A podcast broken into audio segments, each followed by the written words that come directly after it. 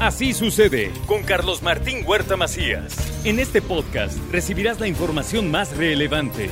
Un servicio de Asir Noticias. Y aquí vamos a nuestro resumen de noticias. Se descartan clases a distancia por la ola de calor que se está viviendo en el estado de Puebla. Esto es lo que dijo el gobernador del estado, Sergio Salomón Céspedes Peregrina. Tomaremos las decisiones que sean necesarias para proteger la salud, sobre todo de los niñas y niños en el tema de los colegios. Esperemos que no crezca más este tema. El día martes que estuvimos en la gira por la Mixteca, luego llegamos hasta 39 grados entonces sí es un tema fuerte, pero estamos muy atentos a ello. El maltrato animal es un delito que en Puebla se castiga hasta con ocho años de prisión. Nadie quedará impune. Esto lo dice también el titular del Ejecutivo, luego de cómo vimos que maltrataron a un perro en la Sierra Norte hasta matarlo. Hasta ocho años de cárcel puede alcanzar cualquier gente que esté generando este tipo de conchos. Por supuesto que el encargado y responsable es la Fiscalía y en su momento será el Poder Judicial quien determine este tipo de sanciones. Pero ¿qué es lo interesante de esto? Es atenderlo, es prevenir, es anticiparnos a este tipo de situaciones. También dijo que en 30 días dará el banderazo de inicio a los trabajos de la nueva red urbana de transporte articulado que correrá sobre el periférico ya avanzados y estaremos en próximos días empezando a dar ya banderazos. Yo creo que máximo 30 días, según lo que me comentaron el día sábado, para empezar a generar obras ahí alternas. Va a depender mucho de la de que se puedan ya concluir todos los temas y poder tener a tiempo los vehículos, pero la meta es terminar en este periodo. Esta semana será el banderazo para la rehabilitación del Parque Paseo de Gigantes y después viene también la rehabilitación de las ciclovías son obras que llevan mucho detalle, que son de mucha especificación de acuerdo a las diferentes disciplinas que se practican en ello, pero yo estoy seguro de que haremos que queden los parques en condiciones óptimas para el disfrute de todas las familias poblanas. estaremos ya en esta semana, si no mal recuerdo, dando banderazo del Paseo de Gigantes y estamos por ir por el tema de ciclovías. Se solicitará a los centros de verificación vehicular ampliar el horario de atención y servicio. ¿Para qué? Para que dé oportunidad de verificar a todas las unidades. El gobernador niega que exista prórroga, ¿eh? Niega prórroga para el tema de la verificación vehicular exhorta el Instituto Mexicano del Seguro Social a toda la población a cuidarse para evitar enfermedades producidas por el golpe de calor. ¿Qué pasa con el golpe de calor? Bueno, lo que sucede es que les da un fuerte dolor de cabeza, sube la temperatura, el malestar es muy intenso. Así que no se expongan al, sol indebidamente, por favor, no estén expuestos al sol mucho tiempo.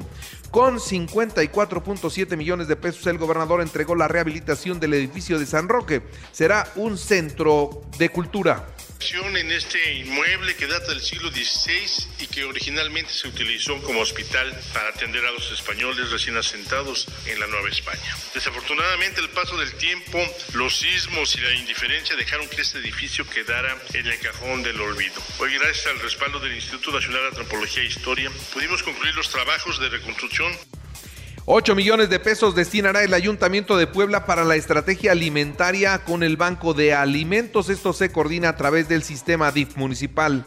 Hoy estamos arrancando esta estrategia alimentaria entre el sistema municipal DIF y el Banco de Alimentos, en el que el gobierno va a invertir 8 millones de pesos, los cuales van a ser distribuidos en cuatro grandes acciones. La primera es que se van a adquirir 150 toneladas de arroz y frijol la Benemérita Universidad Autónoma de Puebla se posicionó en el sexto lugar de la Universidad Nacional Sonora 2023. 17 medallas, 2 de oro, 4 de plata y 11 de bronce. Mientras por otra parte le informo que Ignacio Mier eh, tiene muy bajos sus números para competir por la gubernatura del estado de Puebla. Esto es lo que dijo Alejandro Armenta. No veo para atrás, solo el espejo lo uso para que no se me vaya a ir del lado del vehículo, pero no, yo le hago ojitos a mi primo, le hago ojitos a mi primo, para que le eche ganas, y le hago ojitos, que se aplique porque ya Julio ya lo empató, abusado, anda nerviosito. Como no tiene título, no puede ser titular de una dependencia, de una secretaría.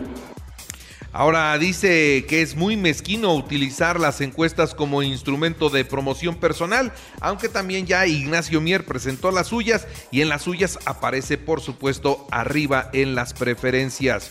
Funcionarios y diputados de Morena con aspiraciones deben renunciar. No es lo mismo tener eh, pues una secretaría de gobernación, como es el caso de Julio Huerta, a estar fuera del gobierno sin los apoyos de esos presupuestos. ¿Quién lo dice? Claudia Rivera Vivanco. Un llamado para todas y para todos. Ahí los compañeros que están titubeando, pues hay que recordarles que nada de medias tintas y que en congruencia y en convicción se tiene que hacer así. Y eso va para todos, pues sí, principalmente para los compañeros eh, varones que algunos han manifestado que hasta que no sepan si es hombre o es mujer, pues así es las cosas. El sector automotriz y de autopartes de Puebla alcanzó sus niveles prepandemia, dice la Canacintra registró en el mes de mayo 637.794 empleos ya con gente asegurada. Eso es un 3.5% de incremento en el, en el mes comparación con el mes anterior y este número también representa un 2.9% del al nivel nacional de todos los empleos. La Ibero Puebla brinda becas de hasta 90% a más de 200 aspirantes a estudiar en sus instalaciones. Mientras que la Marina, confirmado, detuvo en Puebla al líder de las tropas del infierno. Fue líder de los Zetas en Monterrey. En Coapiaxla, la fiscalía aseguró dos vehículos robados y 100 dosis de droga. Detienen a dos presuntos asaltantes de transporte público. Entre los asegurados estaba un menor de 15 años, ya desde muy chavitos se convierten en delincuentes. En la información nacional e internacional, Gerardo Domínguez Sánchez en el Estado de México pidió dinero prestado y como no pudo pagar, pagó con su hija de 14 años para que se encargue de las labores domésticas en la casa de su acreedor. Una más del gobernador de Veracruz. Ahora organizaron un convivio para jueces del Estado donde, dicho por ellos, los amenazaron. Les comentaron que cuiden bien los amparos que ofrecen o correrán la misma suerte que la jueza Angélica Sánchez, quien hoy sigue en prisión. El gobernador de San Luis Potosí, Ricardo Gallardo, anunció la cancelación del concierto que había anunciado con Enrique Iglesias. La causa, que el artista está enfermo. De inmediato, desde la oficina del cantante español, negaron haber firmado contrato alguno para asistir a San Luis Potosí y aclaran que el estado de salud de Enrique Iglesias es perfecto y sigue haciendo conciertos en otras partes del mundo. Luisa María Alcalde llega como secretaria de gobernación. Se desempeñaba como titular del trabajo y hoy suple al hombre de confianza del presidente Adán Augusto López Hernández. Ahora vamos a ver a quién designan en la Secretaría del Trabajo. Arrancaron las campañas. Claudia Sheinbaum en Tuxtepec, Oaxaca, inició segura y con una ventaja de 12 puntos porcentuales sobre Marcelo Ebrar y 16 sobre Adán Augusto. Destacó la importancia de la continuidad con ideas propias porque es el tiempo de las mujeres.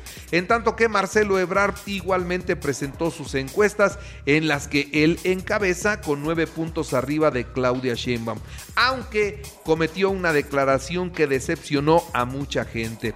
Propuso la creación de la Secretaría de la 4T para darle continuidad al movimiento, pero además dijo que invitaría a Andrés Manuel López Beltrán, hijo del presidente, para que sea el secretario de esta nueva cartera. Muy pocas horas después, en un comunicado oficial, el hijo del presidente rechaza la propuesta a favor de eh, todos. Dice, no puedo ir con ningún candidato porque se desequilibra la balanza. No, no participaré y declinó ante esta situación. Bueno, pues Marcelo Ebrar le dice Andy López Obrador, muy razonable su posición y a otra cosa, ¿no? Eh, empezó muy mal Marcelo Ebrard, creo que esa declaración fue decepcionante para muchos que simpatizan con él. Adán Augusto López Hernández arrancó en Puerto Vallarta y ahí pidió piso parejo, sobre todo a los medios de comunicación y en particular a las televisoras. Francisco Céspedes, cantautor cubano, hizo unas fuertes declaraciones en el marco del Día del Padre y hasta le deseó la muerte al presidente de México. Bueno, pues por su parte el primer mandatario mexicano le respondió con una canción de Silvio Rodríguez, Nunca he creído que alguien me odie, aunque me hayan querido matar. Eso es lo que se escuchó en la música con este también canta autor cubano.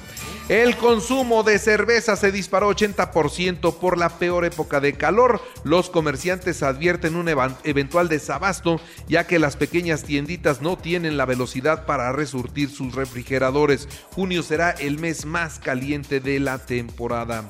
Se forma la tormenta tropical Brett, esto en el Atlántico, prevén eh, que suba a huracán mañana miércoles, se acerca a las Antillas eh, Menores, una región entre Venezuela y República Dominicana. A finales de esta semana, también en el Pacífico Mexicano llegará el primer ciclón denominado Adrián, ojalá que traigan agua porque no surge. Desapareció el submarino que hacía viajes para turistas interesados en ver los restos del Titanic. Ante la tragedia, elementos de la Guardia costera de Boston lanzaron una operación de rescate en medio del Océano Atlántico. El sumergible tiene capacidad para cinco personas y un, una sobrevida de 96 horas bajo el agua. Vamos a ver si los encuentran y si los encuentran vivos. Diego Coca fue despedido como técnico de la selección mexicana de fútbol tras el fracaso ante Estados Unidos. El Jimmy Lozano se ocupará del tricolor de manera interina durante la Copa Oro. Alexis Vega causa baja de la selección debido a una lesión de rodilla. Y Gerardo el Tata Martino regresa a dirigir para ser el nuevo entrenador de Lionel Messi en el Inter de Miami. Así sucede con Carlos Martín Huerta Macías. La información más relevante ahora en podcast. Sigue disfrutando de iHeartRadio.